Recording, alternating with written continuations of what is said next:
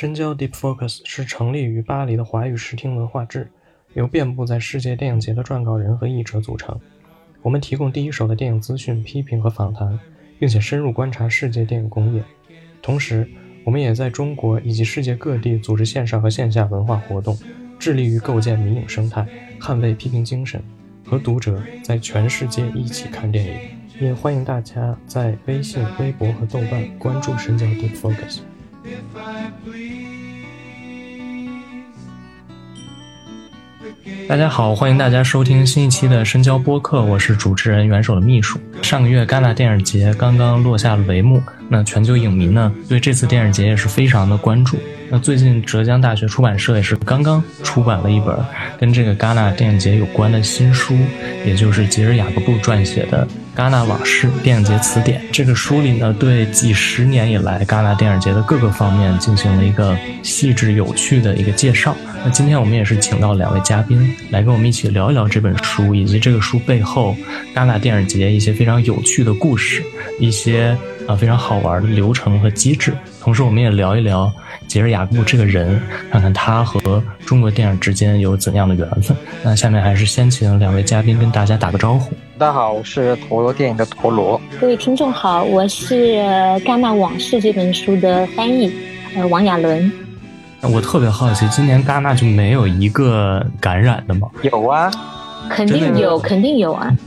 因为现在法国的疫情就是南部很严重嘛。是一共有七十例。那比如法国那边，他们会确认他的行程轨迹什么之类，然后隔离他周围密接吗？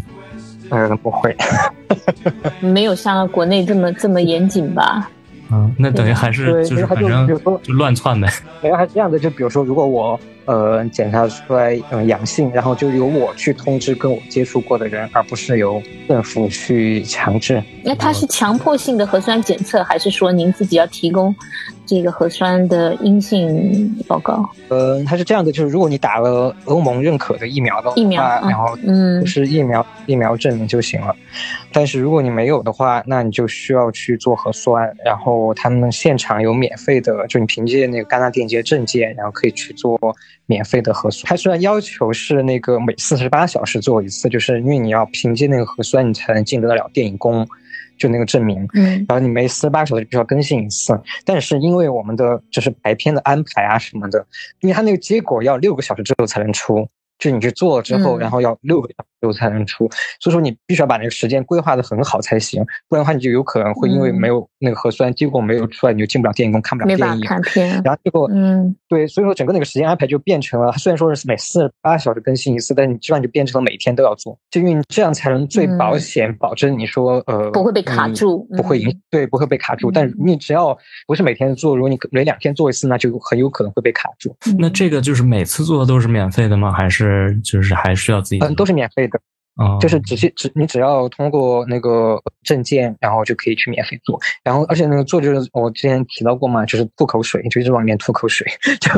这也还好，就至少至少不是捅鼻子什么的。那请问您今年看的电影有比往年少吗？就是现在排，就是进去看电影，是不是今年是不是还是很很挤，很很难，就是比较麻烦？今年人特别少，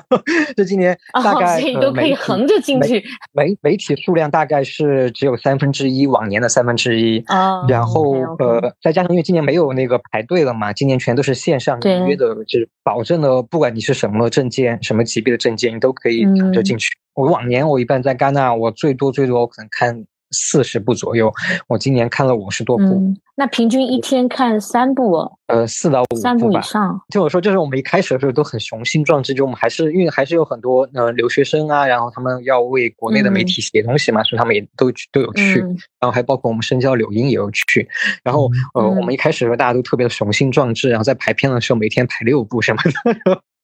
然后我记得特别清楚，是在第三天的时候，就是大家所有人的排片表里面第一次出现六部片的时候，大家看到看完了第五部，正要看第六部之前，大家就在有个群，让大家在群里面说，大家都大家都觉得要死掉，这已经已经看不下去了，就是看的太多了，所以从那之后，大家都没有再排六部，基本上就可以开始各种删减。但今天戛纳电影节主要的问题就是片子太多了，就我们之前有分析过，就是我觉得。感觉好像跟往年差不多，但是呃，因为多了一个戛纳首映单元，呃，特别展映单元又多了一些华语片，然后就导致整个我需要看的片子就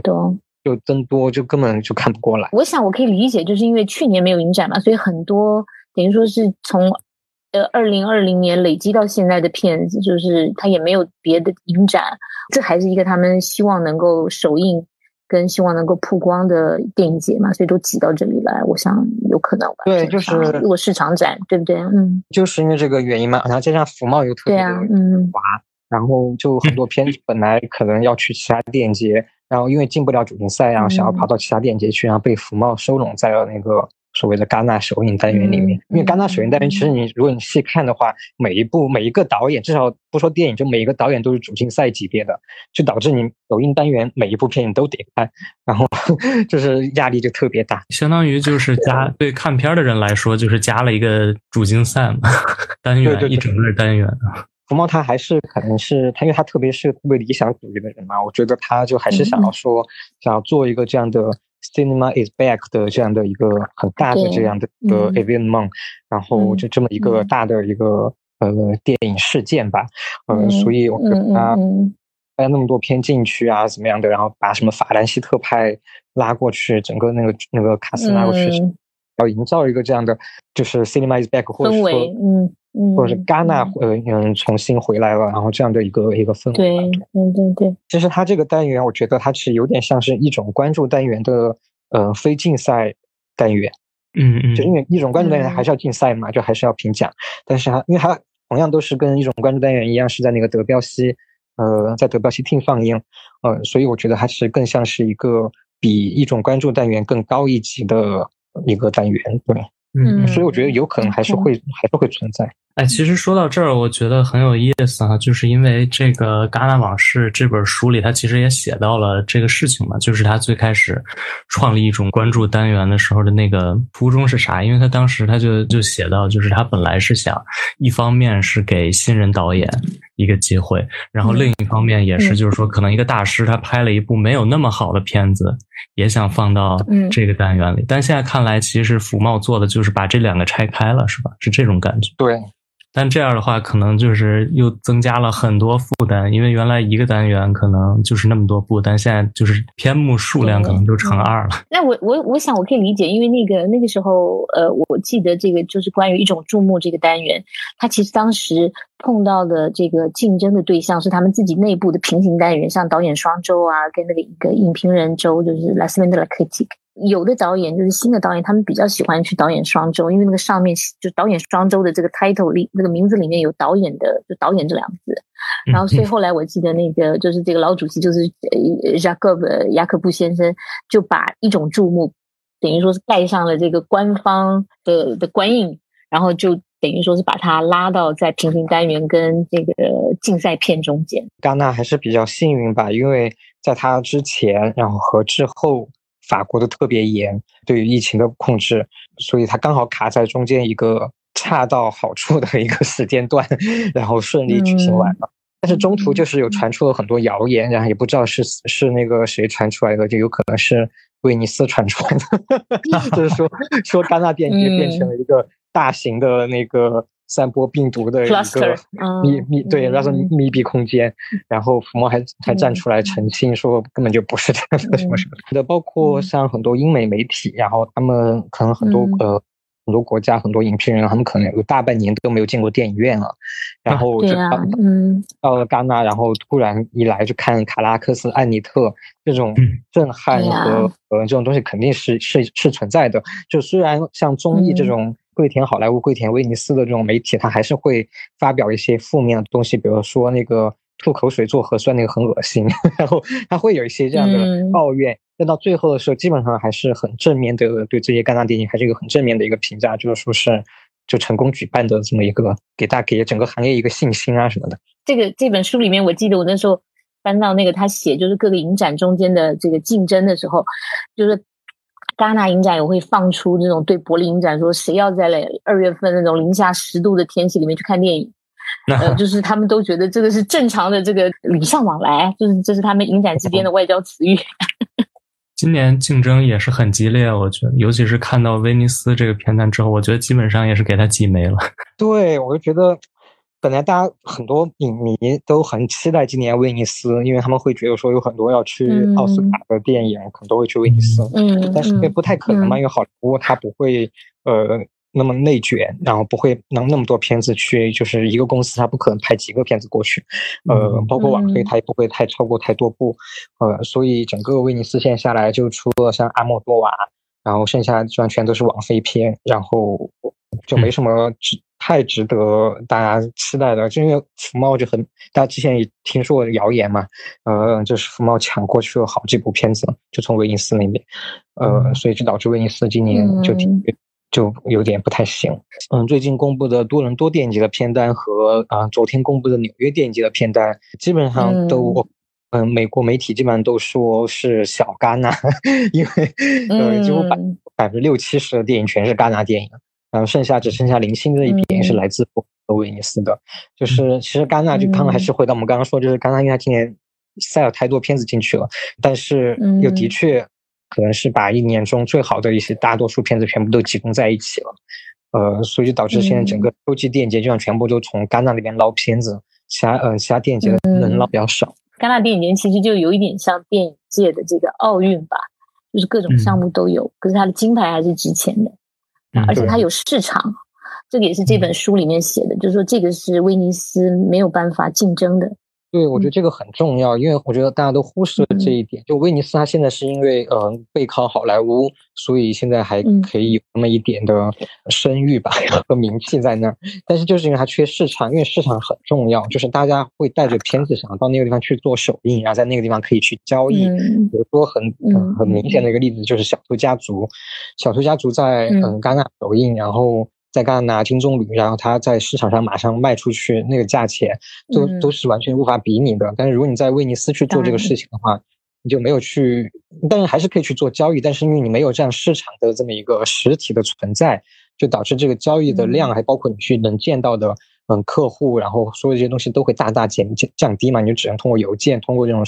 你熟悉的呃渠道去做这件事情，而不能去扩拓你的渠道。呃，所以我觉得所有各个方面加起来，我觉得这个没有市场都是威尼斯的一大损失。再加上威尼斯又跟多伦多撞在了一起，而多伦多又是一个大型的电影市场、电影卖场，我觉得对威尼斯就是比较劣势在这一块。像呃，在《戛纳往事》这本书里面，雅各布一直也提到，就作为一个呃这样的一个世界级的顶级的电影节，你在排片啊什么上面，你有各种各样的策略和技巧，呃，你要去照顾到呃一波一波的高潮，然后要去照顾到呃这些大明星、大卡司的热门电影，要去照顾到这些比较小众的、比较冷门的先锋的电影。我觉得在排片这个上面是有很大的一个学问在里面的。就雅各布其实他专门有一章，对，但是对于威尼斯来说，这个东西就不成立了，因为威尼斯它的唯一的规则，它唯一的目的就是在前半程要把所有的好莱坞电影放完。我觉得这个就是对对对，从电影节体验上来说，就就是一个很不好的体验。因为你会发现在呃，我去过的两次两次威尼斯电影节，你会发现，嗯，在前半程哇，好超多人，每一场都爆满，然后全是热门大片，什么小丑啊，什么这些电影的，嗯，罗马啊什么那些，然后放完之后，后半程人都没有了。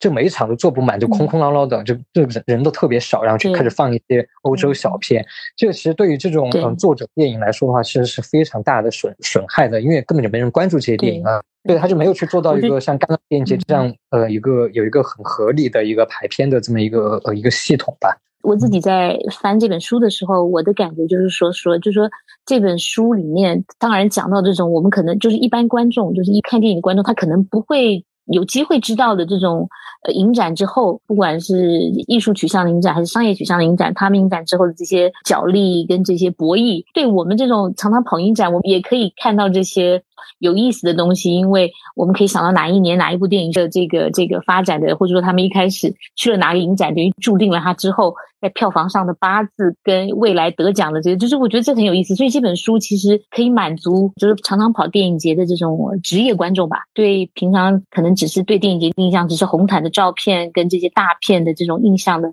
观众，我觉得也是有吸引力的。事实上，我是在从二零一零年吧，一直到一直到二零零四年，我其实是替台北做国际的这个电影行销。那我等于也是在这样情况之下认识这个老主席雅克布先生。然后他那一年就是他出书的那一年，二零一七年、二零一八年吧，他送了我一本他的这个就是就是这这个书。嗯，然后呢，他就说：“哎，你要不要把它翻成中文啊？”我根本没一想到他会跟我说这个事情，因为我原来也不是特别做翻译的。可是我那时候也没有时间。可是我自己看了这本书以后，我真的很，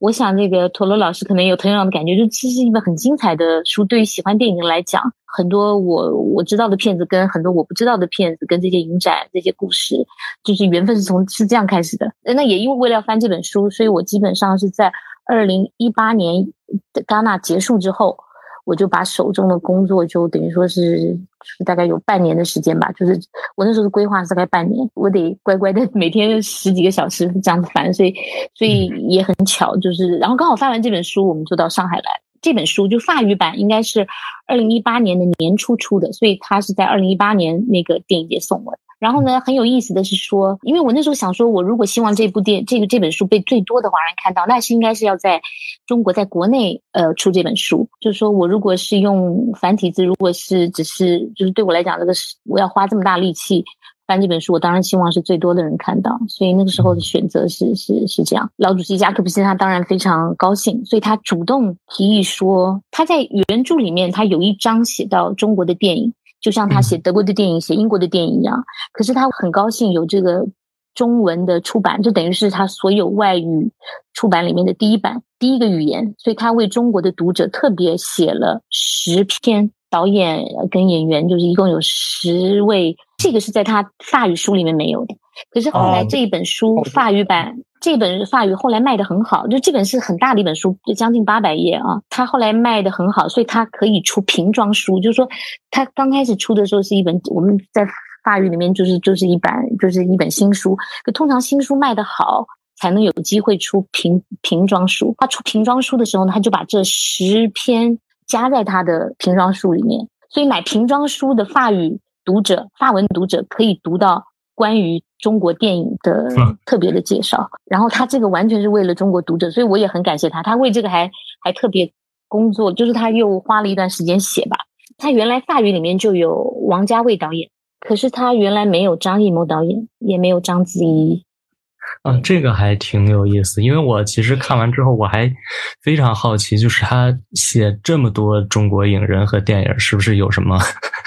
有什么偏好？但我不知道他其实是专给中国读者写的。那时候我大概问过他吧，因为因为这这个我我翻这本书大概也也也三年了，就我们中间当然也也讨论过，然后有些问题我要跟他确认等等。那时候我大概问过他吧，我说为什么只有王家卫导演？然后他就说，因为他觉得戛纳欠王家卫一个奖。嗯，这是他亲口说的。对，不如我们就就顺着这个往下聊一下这个杰尔雅各布这个人吧，因为我觉得可能有些读者了解哈，但可能有些读者也不是特别了解这个人。啊，我不知道二位对他在戛纳电影节的这个影响和贡献有什么了解？我觉得可能很多呃国内的影迷朋友可能都不太了解雅各布，大家可能都是知道福茂，然后就说雅各布是谁。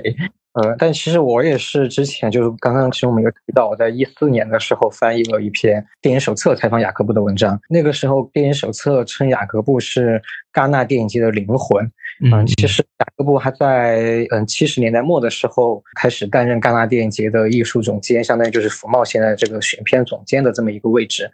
然后一直担任到呃二十一世纪初吧，就是零几年，然后就开始担任主席了，就是把这个选片的这个。这个位置交给了福茂了，呃，那在整个这么这么长的时间，就从七十年代末到二十一世纪初，其实我觉得戛纳电影节有现在的这个国际地位和影响力，呃，其实是有很大一部分是因为雅各布的功劳吧。他在单元上，比如说刚刚提到的一种关注单元的设设置，还有金摄像机，嗯，最佳嗯最佳长片首作，还有这些在选片的。方向啊，包括开幕片的设计，这个其实那个书里面有写到。呃，所有这些东西，我其实都是给戛纳电影节定下了，如今的戛纳电影节，呃，定下了一个锥形吧，就是做出了一个锥形，让福茂现在可以去按照这个锥形去操作。那其实真的我觉得还是比较雅各布这个人来说还是比较伟大的吧。就是对于戛纳电影节来说的话，贡献是特别大的。对我我也是这样的感觉，特别是我自己在翻了这本书之后，我才发现说，哇哦，我以前看的这些经典的电影，我们认为现在经典的电影，比如说像什么《现代启示录》啊，《飞越杜鹃窝》啊，就是这些，不管是。就是，我们比较熟悉的这些美国的经典电影，或者这些我们现在看起来是绝对是大师级的这个电影，原来就是很多可能我对电影的认知，其实很多是从戛纳来的。那这个戛纳事实上是他打造出来的戛纳，因为他的选片就是刚才像陀螺老师讲的《小偷家族》像这样的操作，因为他在戛纳得了奖，所以他有他可以有一个更大的市场，可以让更多的观众看到看到这个电影。他做这件事情做了。三十八年，就是说，当然他担任呃这个呃艺术总监、选片选片人是到两千年。那当然，我想他还是就是说，他对整个就是戛纳市场在他的手里面发展起来，然后变得这么大，就是变到现在全世界最大的这个电影市场。然后他除了就是说保障，就是说这个红毯效应的这些。竞赛片啊，等等，他还到现在最后坚持到二零二零年的是电影基金会，就是他还是对这些年轻的这个电影的心血跟人才，他还是很很很在乎的。然后他创立了除除了刚才图伦老师提到的，还有大师讲座，还有这些经典影片单元。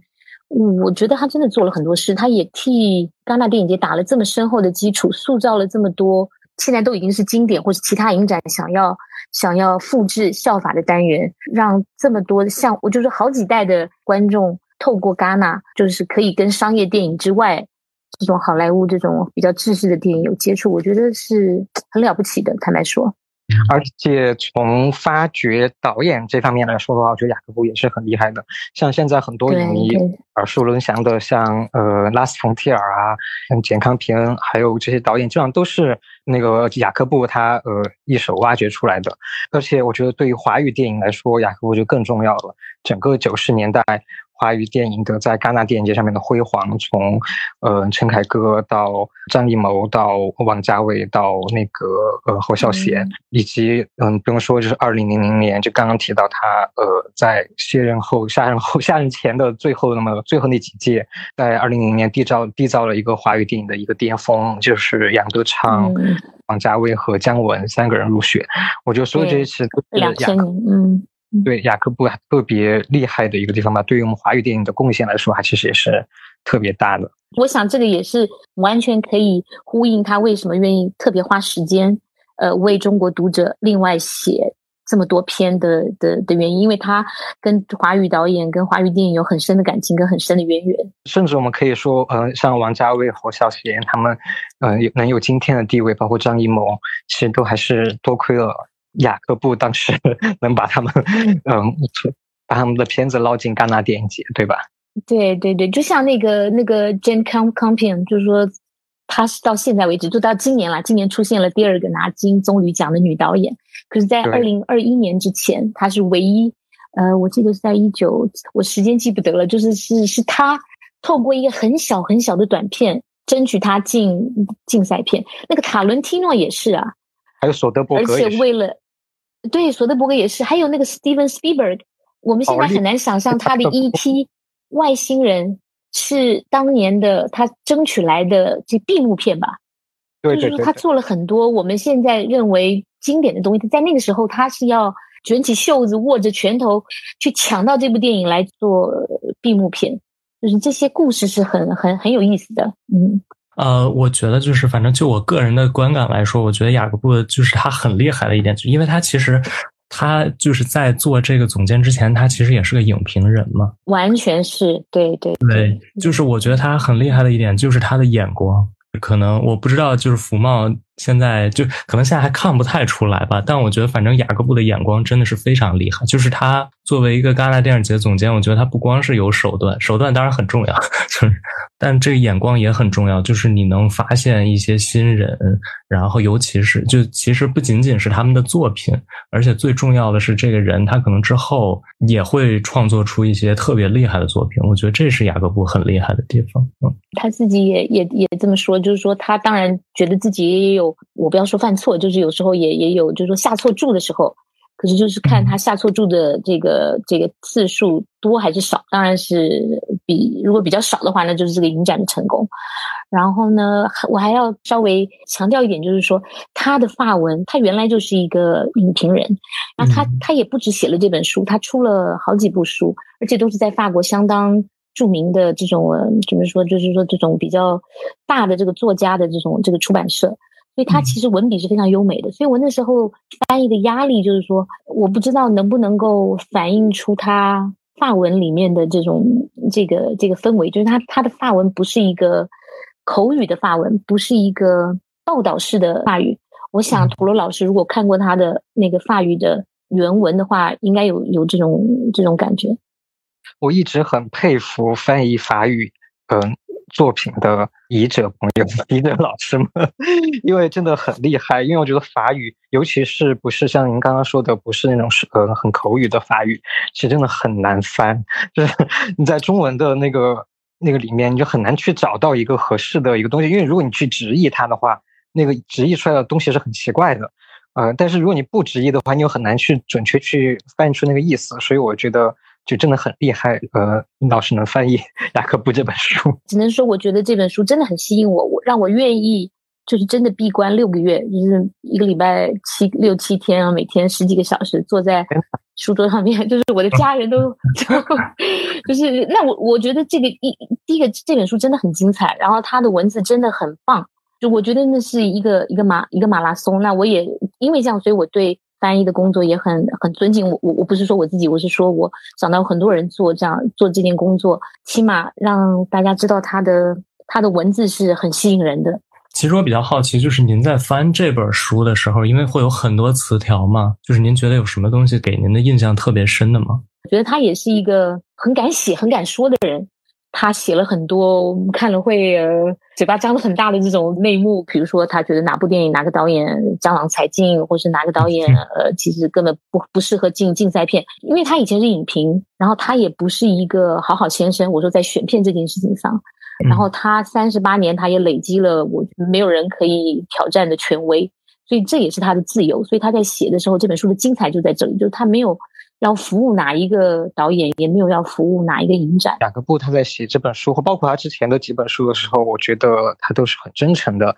在讲自己戛纳电影节这么三十多年的一个回忆。呃，那里面有关于导演的、关于电影的、关于电影节本身的很多回忆。那这些东西，我觉得都是很真诚的，他自身的东西。福茂的那个日记就会显得很油腻，然后 呃，里面会涉及到会涉及到很多其他的利益因素在里面，然后这个。说那个他有需要去填，然后感觉就读起来就会很不舒服。但我觉得雅各布这个书就完全不一样。我想我补充两点，第一点就是这很现实的，这个福茂先生这本书他没有再出法语的瓶装版。嗯。第二个是说雅雅各布先生这本书是在他卸任以后写的，他并没有在他当主席或是艺术总监的时候写这本书。我那时候也问了他一个问题，我说您看了这么多好的电影，然后。您花这么多时间看电影，就说如果今天您可以重新选择的话，您是希望当一名导演？因为他后来也因为在戛纳五十周年纪念的时候，跟他做的一些纪录片，他自己也担任了这个制片的工作。就是他就说，如果要在他在导演跟作者中间选的话，他的答案还是作者。他还是比较喜欢写作。嗯，我是觉得就是，反正雅各布这本书，它跟那个福茂不太一样的地方，就是福茂其实他就是很短时间之内的关于自己的一些经历，但其实雅各布这本书，它的跨度是很大的。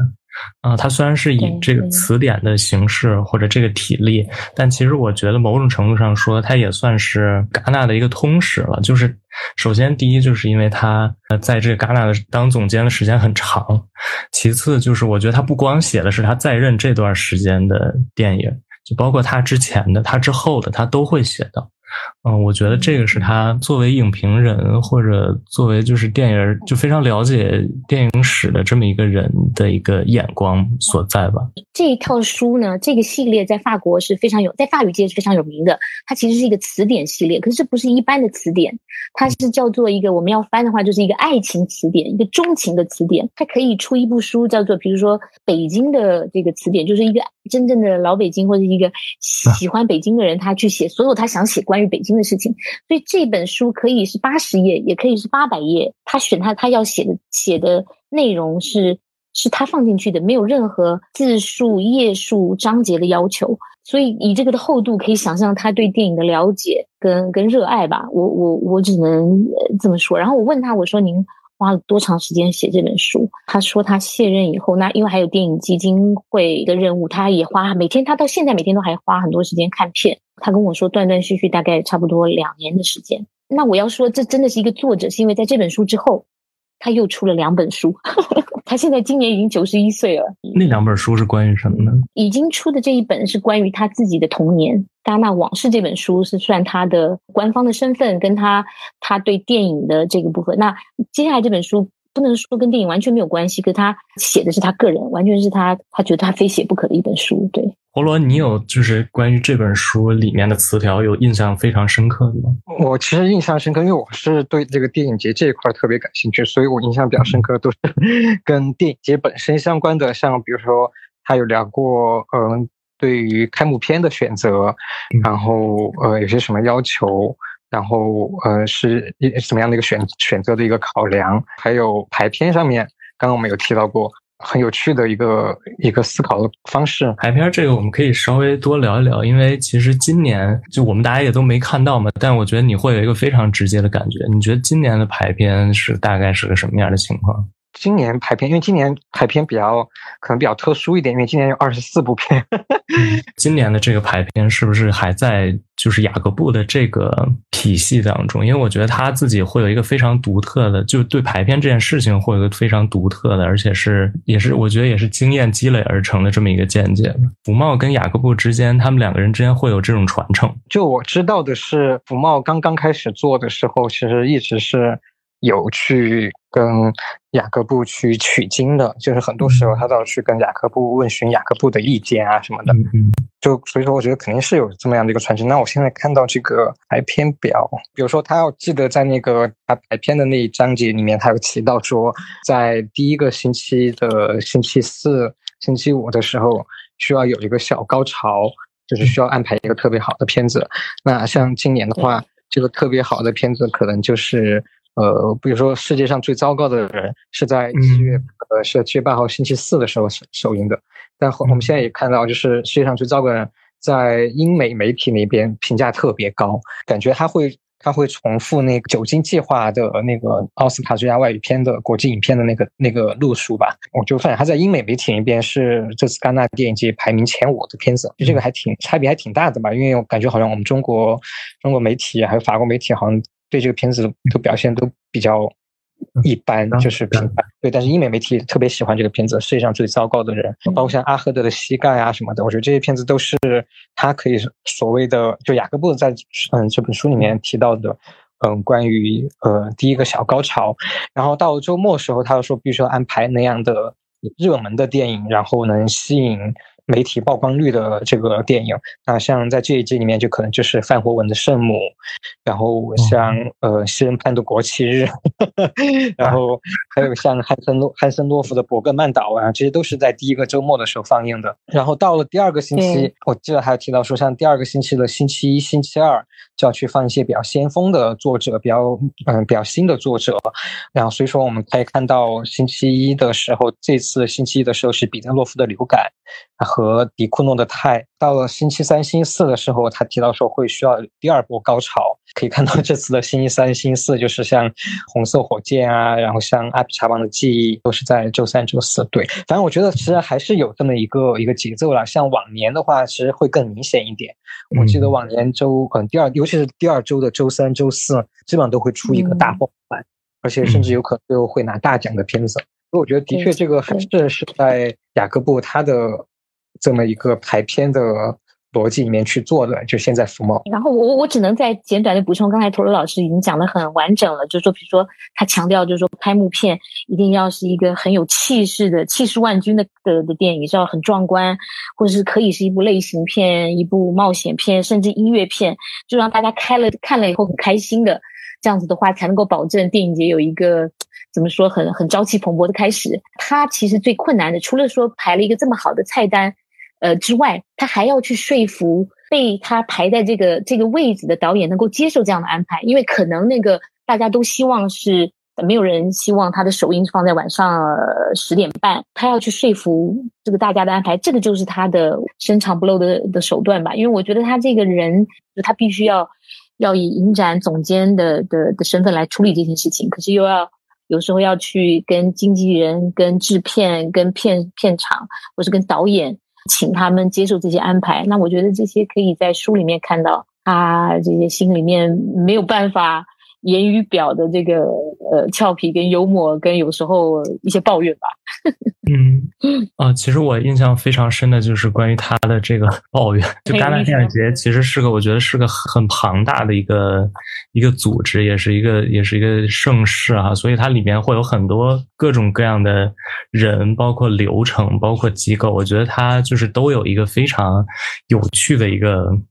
描绘吧，可以说是里面既提到了影评，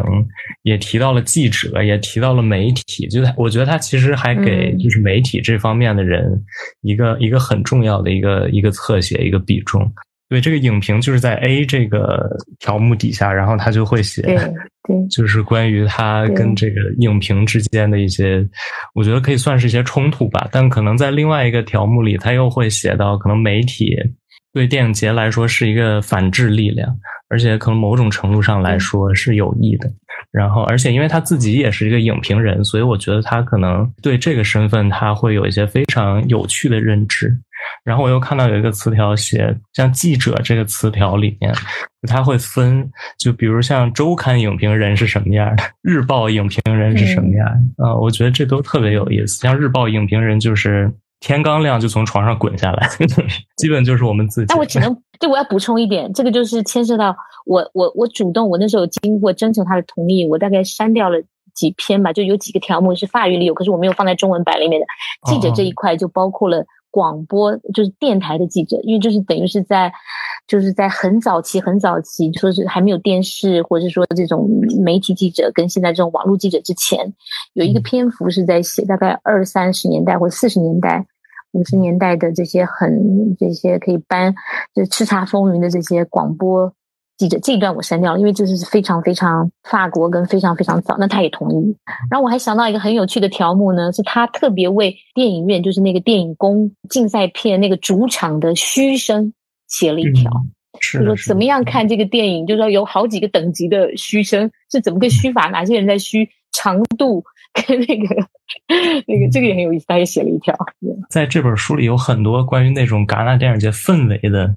那种描绘，我觉得都非常有意思。包括就是明星的那种红毯，非常好笑。就是他其中有一个条目叫“红毯台阶”，然后里面有一段我印象非常深，就是他写阿兰德龙。对，就是怎么样操纵大家的注意力？就是他先坐私人飞机来，然后快艇到电影宫，然后发现大家拍不到他，然后他又从头来了一遍，就是这种。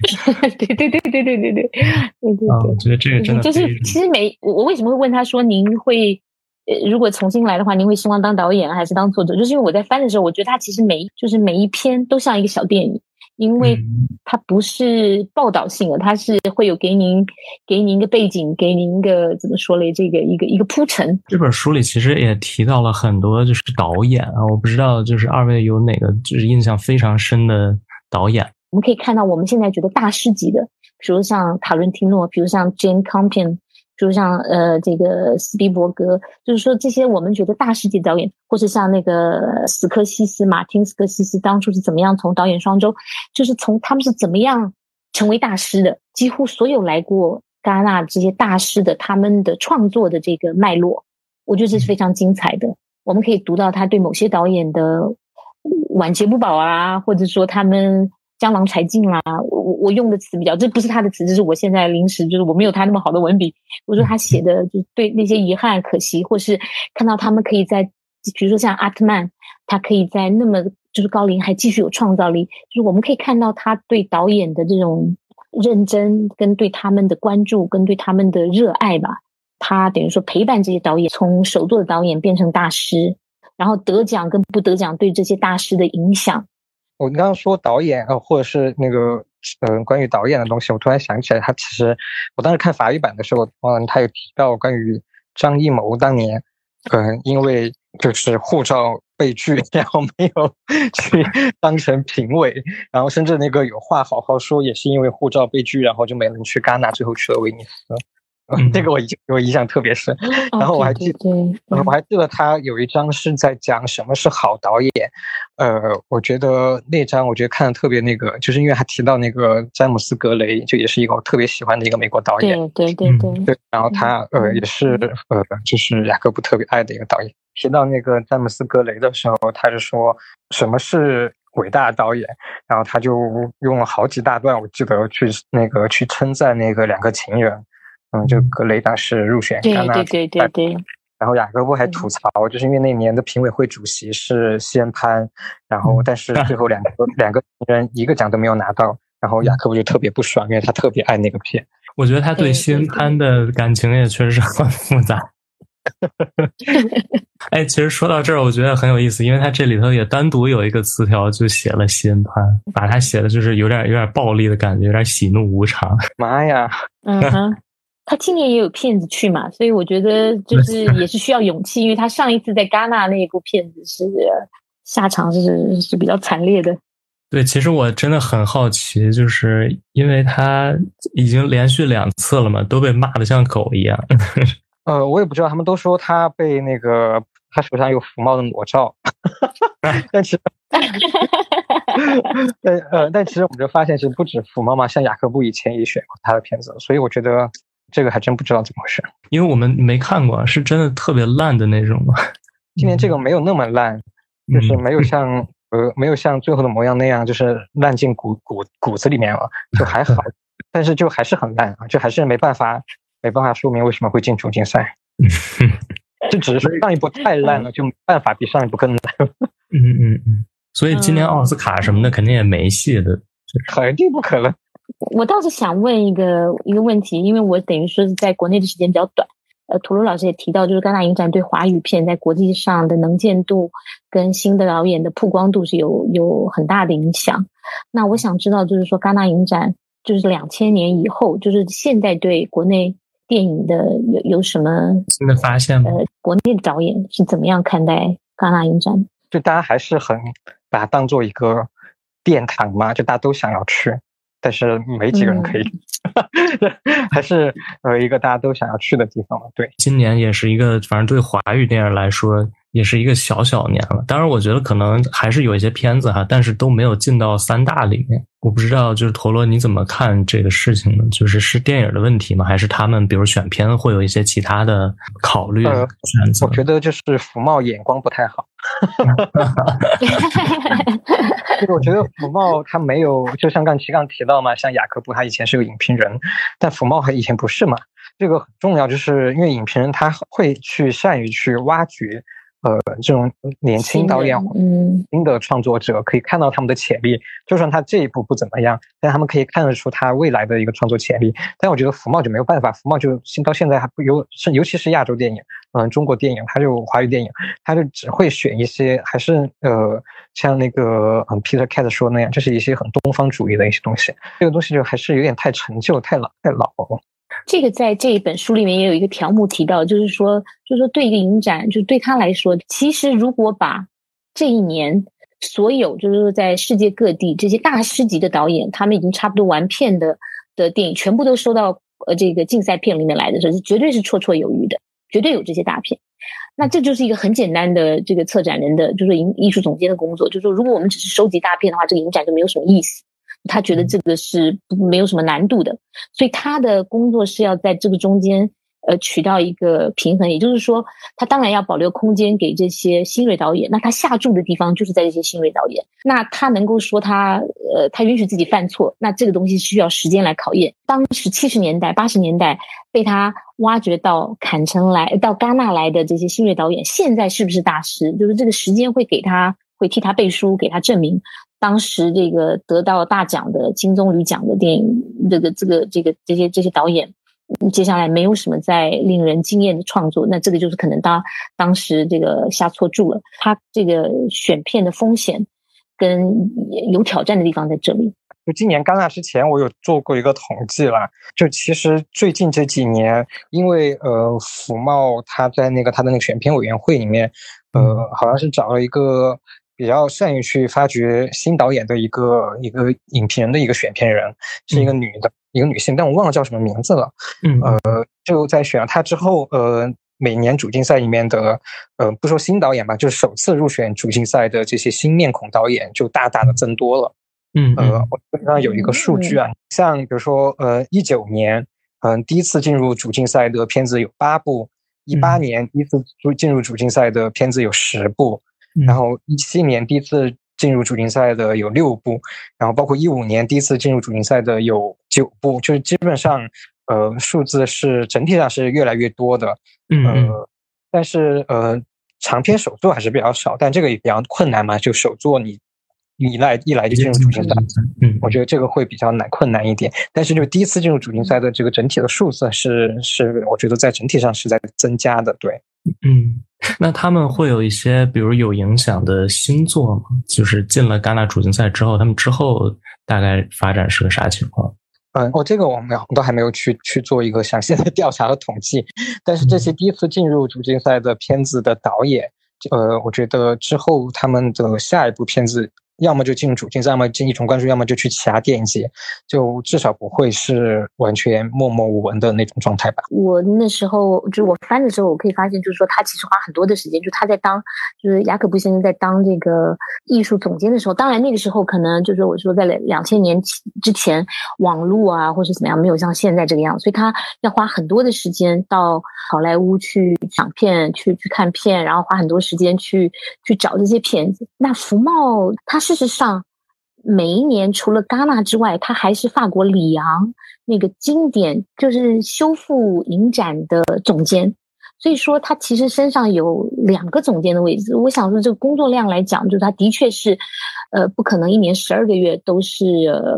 聚焦在戛纳影展。我想这也是一个很重要的原因。这里面其实也不是只有导演，其实它里面也写了很多明星。刚才屠龙老师提到的那个亚兰德伦只是一个比较老的明星，他也有写比较年轻的，比如说像那个 DiCaprio，然后还有写像苏菲玛索啊，他写写了很多女明星、男明星。就我那时候有问他，我说你可以写那么多女明星，然后称赞他们漂亮的方法都不一样。因为要做这个博客，所以我这两天去看了一下他的推特，他每天，然后他前几天。发了好多张这个章子怡的电影的的作品，我想他大概在重新看。哦，我觉得他好像是很喜欢章子怡的样子，非常喜欢章章子怡。在这本书里，我翻完这本书是二零一九年，呃，可能也是刚好是章子怡，就是福茂请他到呃戛纳，呃，老主席因为章子怡也在戛纳，就是就是那一年。所以呢，他还准备了一个礼物要送给章子怡，我记得很清楚。后来有没有送到我不清楚，因为我那时候不在场。但是我知道，就是在我们做那个新书发布会的那一天啊，我记得很，我记得很清楚。对我前几天看到这个章子怡的这个条目的时候，我就非常震惊，因为他最后写的是“张宝宝怎么不见了”。他就是我不知道法语原文是怎么写的，就是 baby，就是 baby。就是就是 Where is Baby John？意思就就是就是这个意思，就是他没有，他就很期待章子怡的电影新作。这个称呼真是让我浑身汗毛都竖起来了。对对对，我的意思是说，就是说您可以看到他，不要说爱爱之深责之切，就是说他对中国电影的、对华语电影的关心，跟这些他呃很很喜欢的导演跟跟演员对他们的关注跟期待吧。我没有，我没有做任何修改，就是原汁原味。如果今年可以去的话，我就还是会去嘛。可是我想，这个也是我们每一年去戛纳的感觉吧，就是看了那么多好电影，就是真的是一场响宴，就是电影的响宴。回来，我我我有时候会觉得，我今年可以都不用看电影。对，我也是这种感觉。昨天昨天有影迷，有影迷在问我说，今年嗯下半年还有没有什么期待的电影？我想一下。好像真没有啊，我感觉戛纳这样都看完。嗯，真的，真的，真的，真的。所以刚才一开始这个做博客，我第一个问题就是，其实我是真的很羡慕您到了戛纳，所以我的是 我在问说，哎，今年的戛纳怎么样的？然后对啊，所以我可以理解，就是说您二十一天可能看了那么多电影之后，现在可以好好的反刍回想，我想，哎，这个可能也可以，就不会觉得那么难过。就是那您接下来还会去威尼斯或者去多伦多吗？接下来嗯，不去了威尼，因为威尼斯特别的水嘛，然后 就性价比太低了。然后多伦多有线上，所以我有申请线上的那个媒体证件，然后会看多伦多线上。嗯，所以结论是愿意接受隔离二十一天的影展，除了戛纳还有别的吗？没有了，没有，真的没有。因为刚刚那天我还在跟朋友聊，我说下他们问我下一次出国去电影节什么时候，我说如果疫情还是这样的话，估计就明年戛纳吧。